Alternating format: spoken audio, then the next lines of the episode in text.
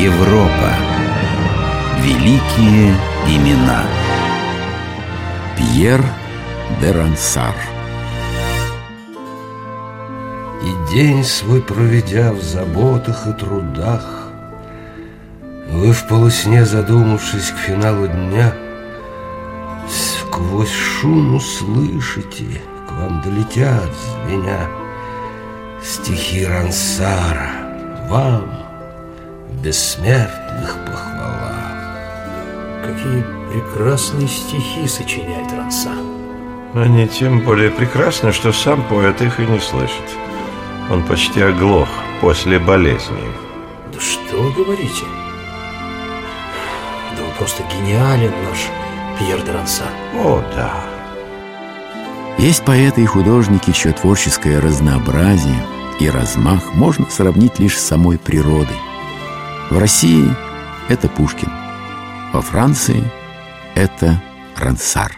О, воздух, ветры, небеса и горы, Овраг и дол леса в листве резной, В брегах витых ручей с водой шальной, О, вырубки, густеющие боры, Пещеры мшистые, пустые норы, О, лист лозы и колос наливной, Луга, цветы, гостин, луар родной, Мои стихи, в которых грусть, укор. Рансар сделал карьеру при королевском дворе.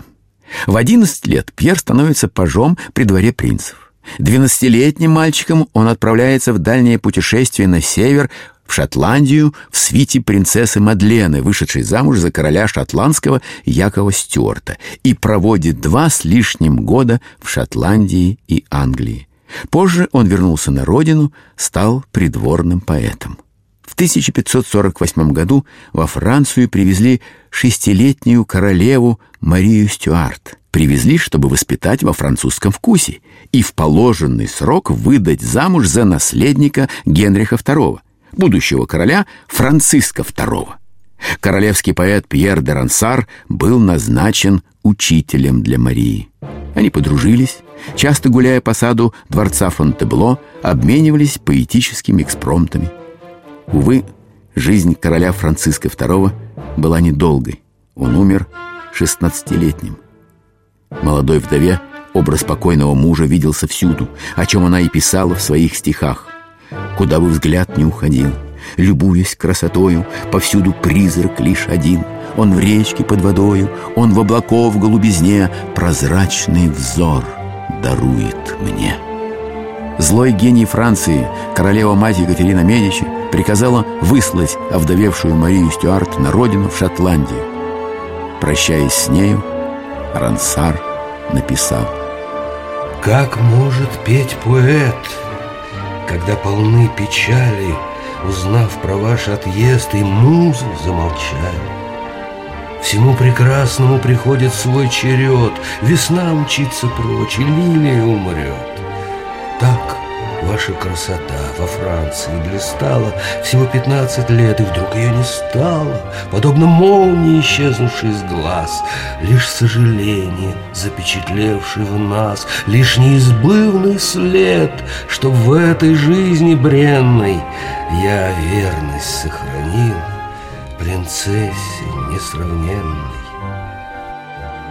Выросшая в изысканной французской среде, Мария вернулась суровую страну коварных интриг и кровавых сражений в борьбе за власть.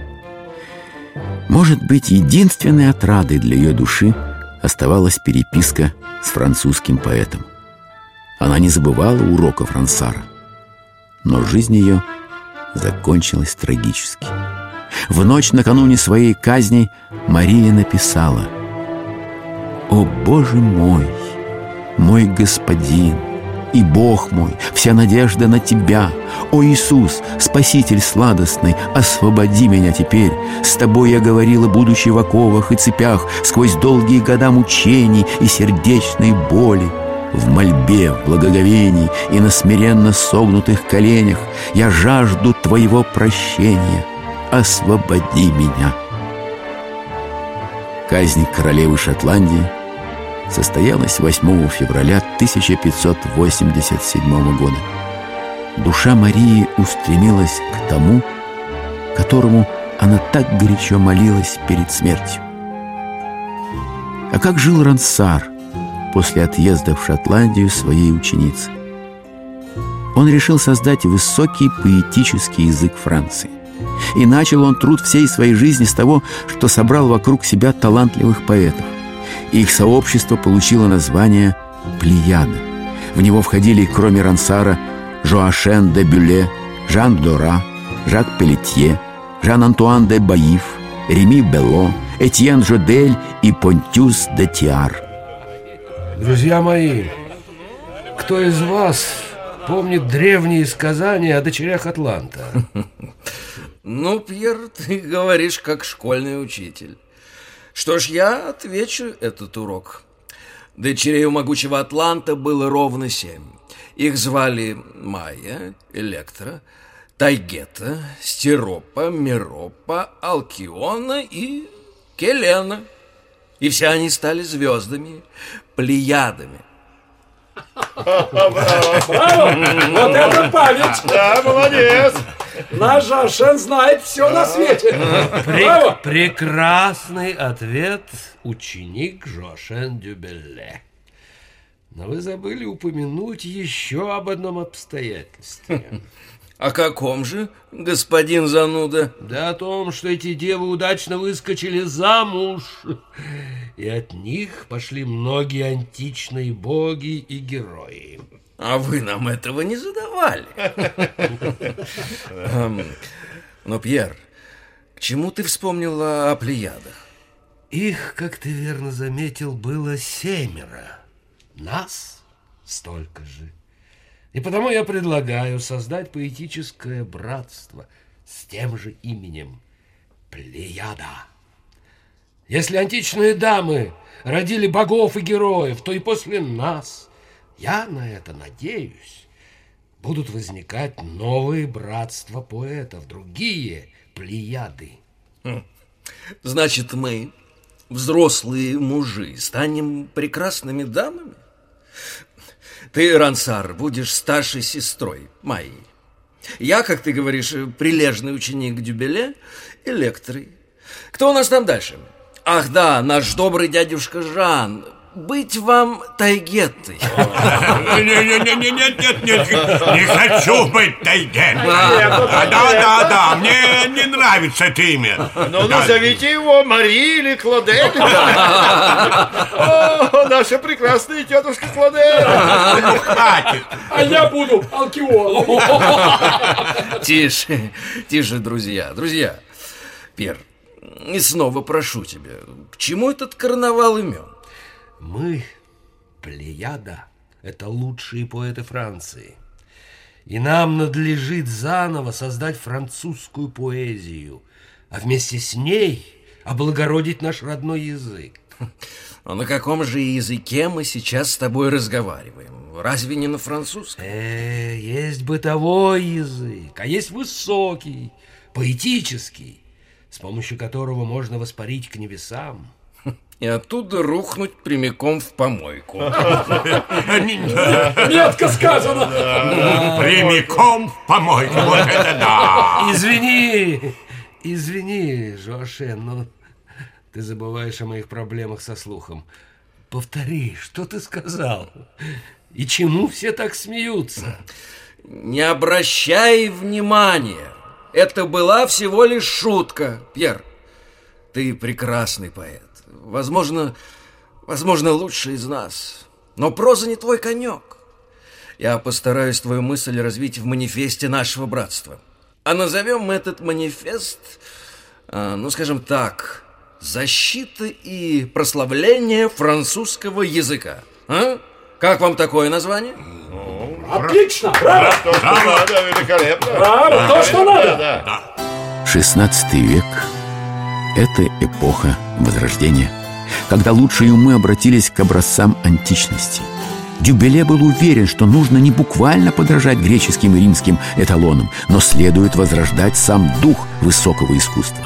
Он писал о предназначении поэта-творца, о том, что он должен заставить читателя негодовать, успокаиваться, радоваться, огорчаться, любить и ненавидеть. Лучшие авторы Плеяды создали французскую оду, довели поэтическое слово до высочайшей степени совершенства. Пьеру Рансару удалось возродить восьмисложный, десятисложный и двенадцатисложный Александрийский стихи. Он подарил французской поэзии новую лексику, особую звучность и неповторимую чувственность. Поэтому Рансара с полным правом называют основателем лирической поэзии во Франции. Мы вроде тех валов, затиснутых в хомут, Что за собою плуг уныло волокут, Равнину под засев, взрыхляя бороздами, А коим прок с того не понимают сами, Что сеют, все равно не попадает в рот, А в ясли сыпят им лишь сорный обмолот. Нам вряд ли по трудам воздастся очень скоро. И что теперь дают, берите без зазора. На вечность уповать надежд глупее нет. Они суть пар один, и суета сует. В своих стихах Рансар сохранял независимость суждений – когда к концу 1550-х годов назрел конфликт между католиками и протестантами-лугенотами, поэт был на стороне первых. Рансар был уверен, что с протестантами нужно бороться с помощью поэзии, а не оружия. Однако Варфоломеевская ночь развеяла его иллюзии. В эту ночь на 24 августа 1572 года в разных городах Франции погибло до 30 тысяч человек. Чудовищная резня оставила неизгладимый след на сердце впечатлительного поэта. Все чаще в своих стихах он говорил о смерти. А что такое смерть? Такое ли это зло, как всем нам кажется? Быть может, умирая, в последний горький час, дошедшему до края, как в первый час пути, совсем не тяжело, бессмертно вещество, одни лишь формы тленны. Он писал, потом, когда уже рука не держала перо, диктовал стихотворение сочинил себе надгробную эпитафию. Здесь погребен Рансар. Камен заставил он прийти во Францию, покинув Геликон. За Фебом шествовал он с лирой дерзновенной, но одержала смерть победу над Каменой. Жестокой участи он избежать не мог.